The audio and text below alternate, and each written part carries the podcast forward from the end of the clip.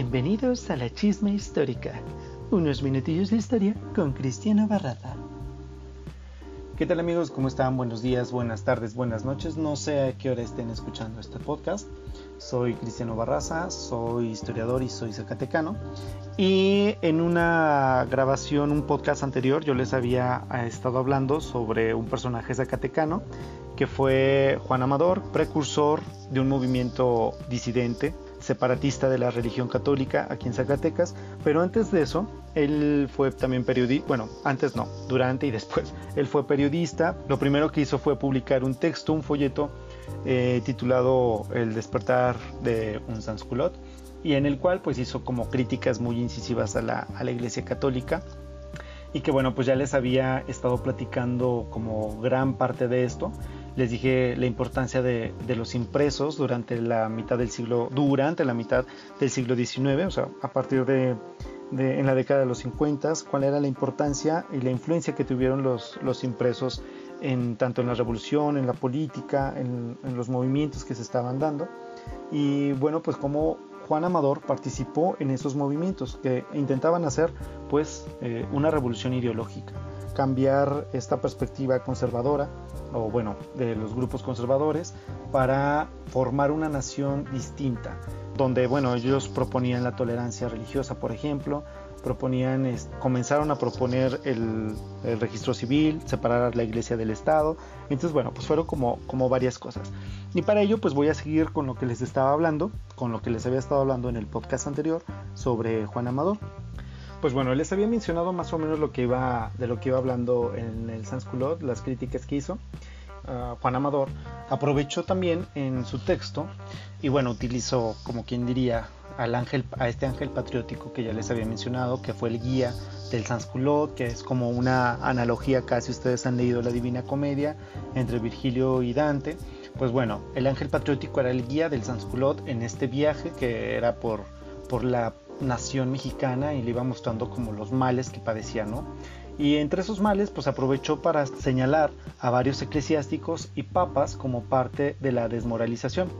Por ello, era consciente que sería tachado de hereje, socialista e impolítico, al tiempo que continuaría pasando por alto males ocasionados a los patrióticos, nacionalistas y liberales.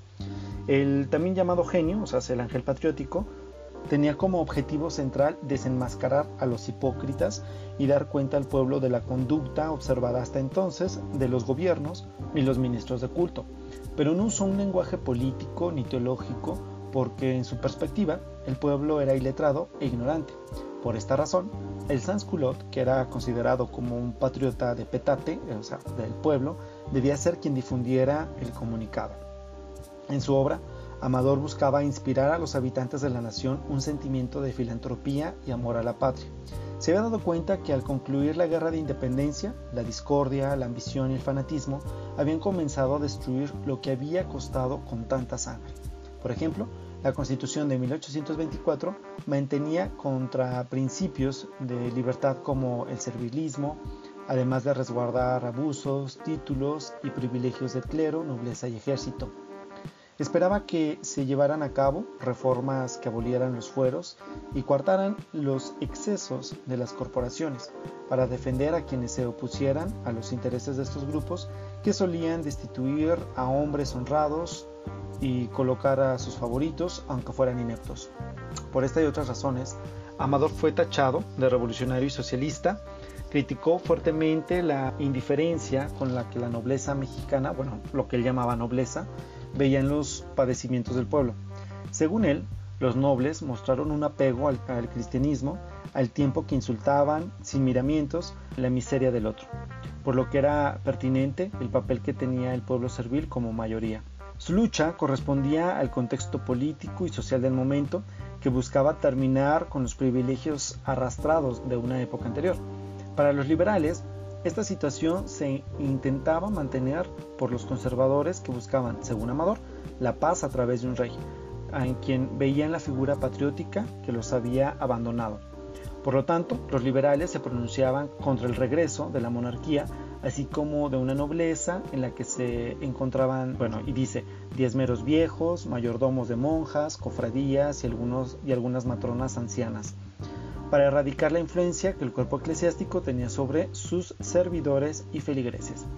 Si ustedes recuerdan, y si no, pues yo se lo recuerdo, hasta antes de este periodo, bueno, eh, México estaba dividido en dos políticos, como si ya no lo estuviera, eh, en conservadores y liberales. Los liberales apostaban por un sistema político muy parecido al de Estados Unidos, república, republicano y federal, mientras que los conservadores apoyaban más como una idea de tener un monarca. ¿Por qué? Y no es que estuvieran mal, simplemente es que los conservadores pues sabían que México o la población mexicana estaba acostumbrada a ese tipo de gobierno y pues la cultura así lo, lo presentaba, ¿no? Decían, bueno, pues si todo, todo este tiempo vivimos con un monarca, bueno, tuvimos un monarca, ¿por qué no pues tener uno si es como el sistema conocido y aparte pues la población pues no le quería como, como mal, ¿no? Porque pues, ya estaba adaptada. Pero los liberales pues veían como algo más progresista en el sistema republicano y federal como al estilo de, Estados Unidos aunque no quiere decir que los conservadores no quisieran ser progresistas. Pero pues eh, este apego a la, Iglesia Católica era lo que, lo que frenaba ese, ese progreso y era lo que prácticamente hacía que estuvieran como en constante discusión. Pues bueno, resulta que entonces Juan Amador describió a las instituciones eclesiásticas como un cuerpo gangrenado desde el pontífice romano hasta el ministro del altar propuso una reforma que guiara a la iglesia a sus tiempos primitivos, cuando no poseían bienes ni lucraba con los sacramentos y pudiera renunciar a las vanidades mundanas y derrumbar su jerarquía. Esta propuesta le mereció el mayor número de críticas, principalmente por haber cuestionado el poder temporal de los papas, quienes a su parecer buscaban controlar asuntos del gobierno. Y ahí les va una buena cita de nuestro amigo Amador. Dice, ¿Con qué derecho han pretendido los papas abrogarse el dominio temporal? ¿Y por qué hasta en el día son los soberanos de Roma, esto es, de los estados pontificios? ¿Porque existe todavía ese fenómeno, esa anomalía en la religión cristiana? La respuesta no es muy, muy difícil, porque no quieren soltar la presa que tienen en sus manos, porque es necesario que las ganzúas espirituales estén unidas con las llaves del cielo.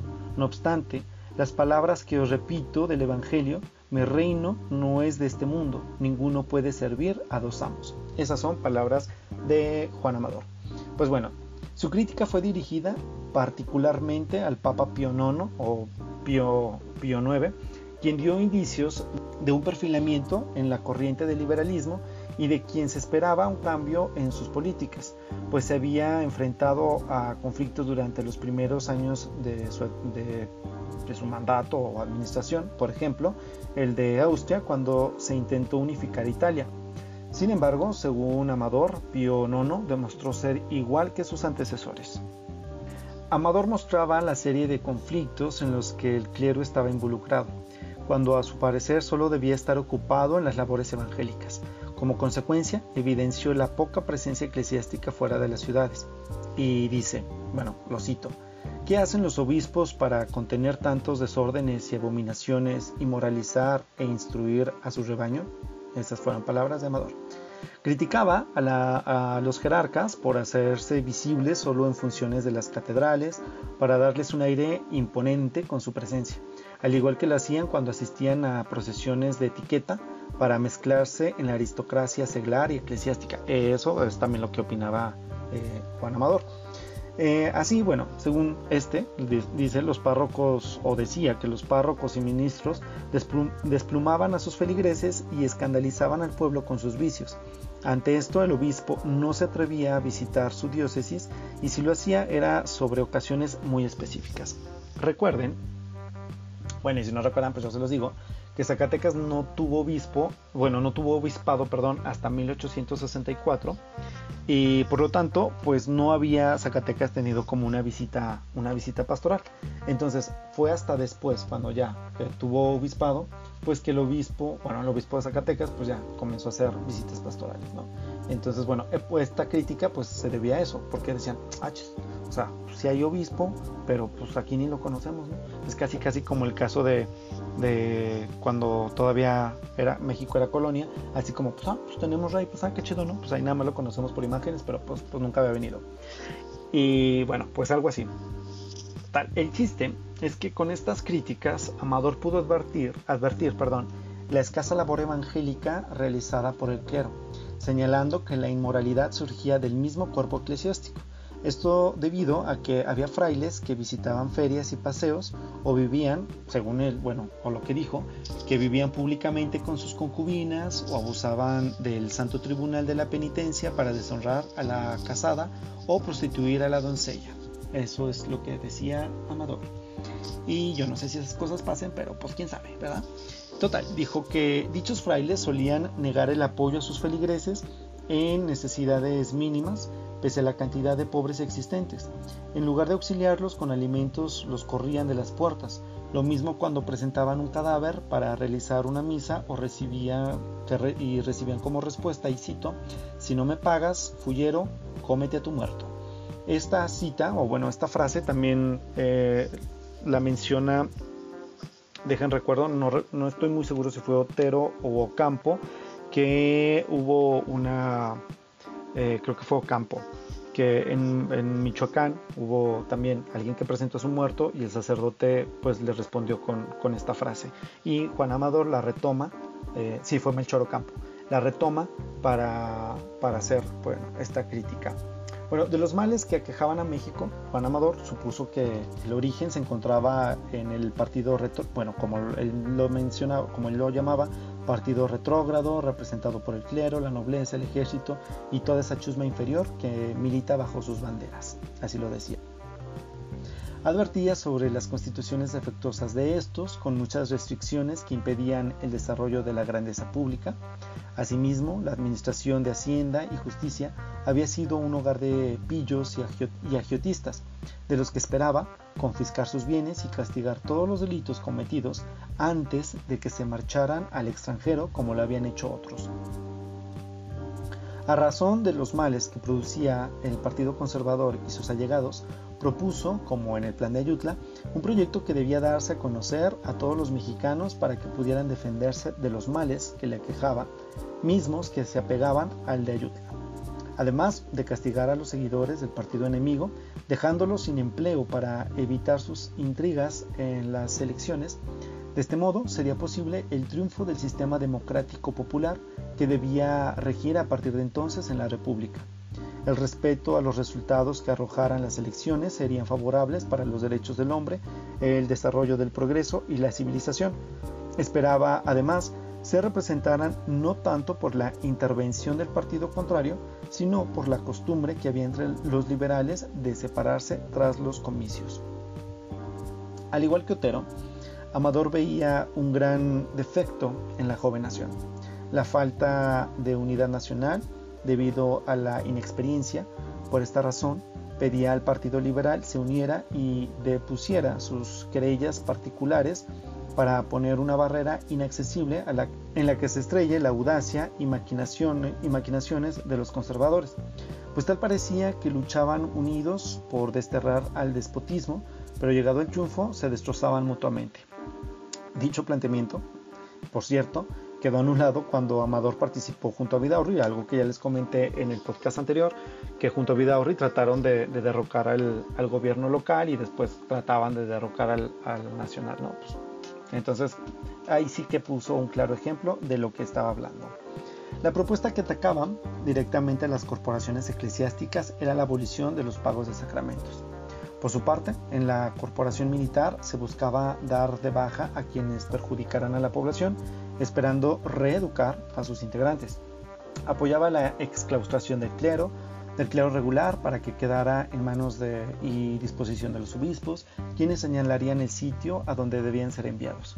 Igualmente vigilaría que el clero secular cumpliera con lo referente a su ministerio y en caso de ser necesario se castigarían sus delitos. Por ejemplo, las provocaciones que hacía, al pueblo valiéndose de su cátedra y otros detestables medios para alarmarlos contra el gobierno o contra los ciudadanos que trabajaban para la propia fe, felicidad de aquel. Los reglamentos expuestos por Amador buscaban tener mayor control sobre quienes ostentaban el poder. Sobre la Guardia Nacional proponían no dejarla con fuerza relegada y sublevada, sino como un efectivo para cuando fuera necesario. Dicho grupo debía vestir de manera sencilla, sin matices de colores bordados ni galones, haciendo preciso recordar que de la honradez, aptitud y patriotismo de sus jefes y oficiales depende la subordinación y moralidad de las tropas. Acerca del gobierno general y particular, Amador proponía que buscaran la manera de que, cito, sus diputados, senadores y otros empleados pueden subsistir, puedan subsistir cómodamente sin necesidad de sueldo, sirvan gratuitamente esos cargos y a los que no estén en este caso, eh, sujetarlos al menor posible, atendiendo a la economía que conviene introducir en la hacienda pública, a que, a que los jueces y demás vocales de los ayuntamientos siempre han desempeñado sus encargos consejilmente.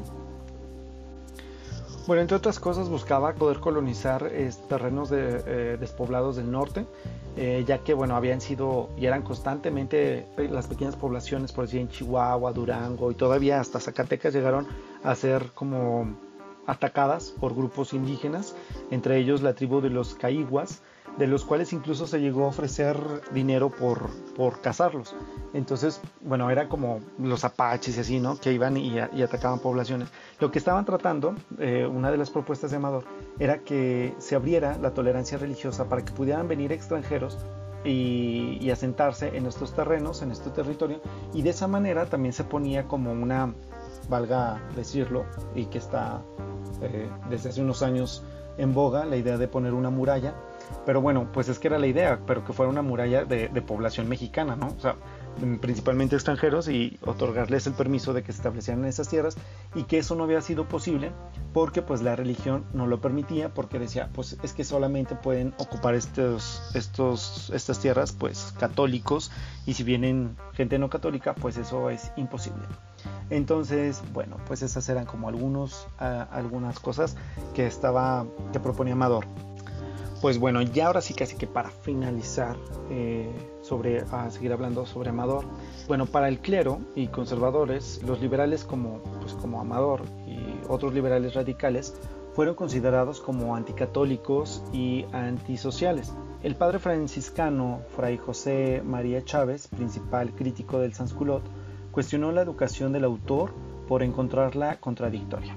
Chávez subrayó que Amador se hacía llamar sansculot, se me había pasado decirles que el sansculot significa sin calzones en francés, lo que significaba alguien sin dinero. Sin embargo, esto parecía contradictorio porque había tenido la oportunidad de leer algunos libros para realizar su obra. Según el franciscano, estos libros no fueron suficientes ya que parecía haberse apoyado solo en los periódicos, por lo que era un hombre presuntuoso sin ser sabio. Por otro lado, aseguró que se trataba de un hombre necio y obstinado en materia de las ciencias. Le sugería pedir prestado para comprar los libros que en verdad le instruyeran y mejoraran en los temas que trataba en sus ensayos. Por su parte, Elias Amador, hijo de Juan Amador, que ya había mencionado también en el otro podcast, que fue también este historiador zacatecano, señaló que su padre era un recurrente lector a las obras de Voltaire, Rousseau, eh, Kant, entre otros libros que conseguía prestados o podía comprar de vez en cuando con sus limitados ahorros. Eso es lo que dice Elías Amador. Recordando con esto a otros liberales como Otero y Ocampo, quienes también coincidían con el gusto por estas lecturas. A través del Sansculot, Juan Amador expuso las interpretaciones que había hecho de los filósofos ilustrados, presentó un fatídico entorno político, religioso y social que justificara la necesaria intervención de fuerzas liberales como había sucedido en las revoluciones europeas. Sin embargo, aunque el contexto parecía referirse principalmente al de Zacatecas, no se puede evitar hacer una comparación entre su postura y la de otros liberales ya mencionados, que fueron Ocampo y Otero. A esto podemos agregar el conocimiento y pronta relación que tuvo con el Evangelio por impulso del Dr. Pruebos, que ya lo había mencionado en alguna otra en algún otro podcast, el Dr. Prevost, que fue un estadounidense que llegó con, con, las eh, campañas militares entre 1846 y 48 y que terminó quedándose primero en Fresnillo, después en Villa de Cos porque se casó con, con la hija de, de, un gobernante de este territorio que fue Severo Cosío y que bueno terminó emparentando y siendo amigo de Juan Amador y que sería él, el Dr. Prevost, quien le prestaría algunas Biblias y después lo conectaría con agentes bíblicos de Estados Unidos, principalmente de Filadelfia, y pues de ahí ya se viene, diría eh, una de mis abuelas, un zaragatán. Eh, o sea, que pues ya se vino todo el despapalle bien perrón en contra, eh, bueno, de esta separación entre la iglesia, el Estado y un grupo de zacatecanos, de, principalmente de Villa de Cos, que decidieron separarse de la iglesia católica justo porque no habían tenido como un acceso a, conocer el evangelio, ¿no? O sea, no sé si recuerdan que ya mencioné o había mencionado que pues el clero pues estaba como alejado de las zonas rurales, entonces bueno, pues ellos dijeron, bueno, pero ¿qué está pasando? ¿no? Y pues resulta que el doctor Pruebos les dio ahí unas Biblias y empezaron a leerla y a discutirlas y pues ya hicieron su propia iglesia evangélica. Pero eso, eso amigos, será en otro momento, se los platicaré después. Así que bueno, hasta aquí fue la segunda parte y última para hablar de principal de Juan Amador y su texto que vino a revolucionar la religión en México, empezando por Zacatecas. Y pues ya, ya sé que ustedes no lo sabían, ¿verdad? Pero ahora lo saben. Pues resulta que en Zacatecas, en Villa de Cos, se funda una de las primeras iglesias protestantes eh, surgidas desde mismos zacatecanos, o sea, no por, bueno, o sea, sí tuvieron influencia, pero no es que hayan venido eh, de otro lado a evangelizar, o sea, ellos dijeron, no, yo quiero leer la Biblia, y ya, pues la leyeron, y, y pues ya, así bien padre, que ya les platicaré después más al respecto, ¿ok? Pues bueno, me dio gusto que escucharan esto. Pues, bueno, supongo que lo escucharon y espero lo hayan escuchado. Así que nos vemos en una próxima. Y pues me despido. Hasta aquí. Adiós. Escuchaste unos minutillos de historia con Cristiano Barrada. Bye. Au revoir. Auf Wiedersehen. Chao.